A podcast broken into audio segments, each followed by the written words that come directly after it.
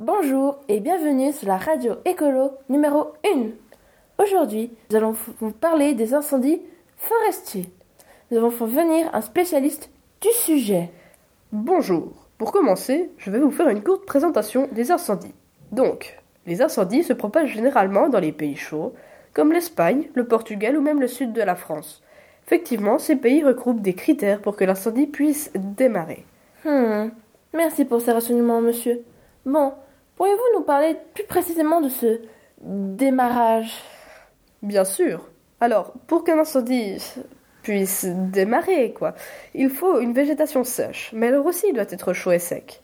Il suffit alors d'une étincelle, d'origine criminelle ou naturelle, mais c'est un cas plus rare, pour que le feu se propage. C'est intéressant ce que vous dites. Mais est-ce que cela peut être considéré comme un risque? Oui, car dans certains cas, les habitants peuvent être touchés. Je ne sais pas si vous vous souvenez de cette catastrophe en 1949 au sud-ouest de la France. Cela avait fait beaucoup de bruit et c'était paru dans les gros titres du journal local. Je suis heureux que vous vous en souveniez, comme ça je n'aurai pas à vous en parler. Donc, comme je n'ai pas trop de transition, je vais vous parler du sujet suivant, qui est l'impact sur l'environnement et les êtres vivants. C'est une bonne chose que vous parliez de ça, car j'allais justement vous poser la question.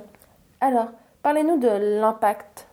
Alors, les forêts sont souvent très touchées, et les animaux qui y vivent aussi. Les habitations, qui sont à la lisière des forêts, prennent feu la plupart du temps. Malgré cela, il n'y a eu que peu de victimes humaines durant ces dernières années. Bien. Est-ce que vous avez une conclusion ou un commentaire à faire avant de nous quitter? Eh bien, d'après des études, le réchauffement climatique affecterait aussi les feux de forêt. C'est pour cela qu'il faut prendre des mesures de prévention, comme éviter d'allumer un feu en forêt, par exemple. Merci pour ce renseignement et pour cette brève interview.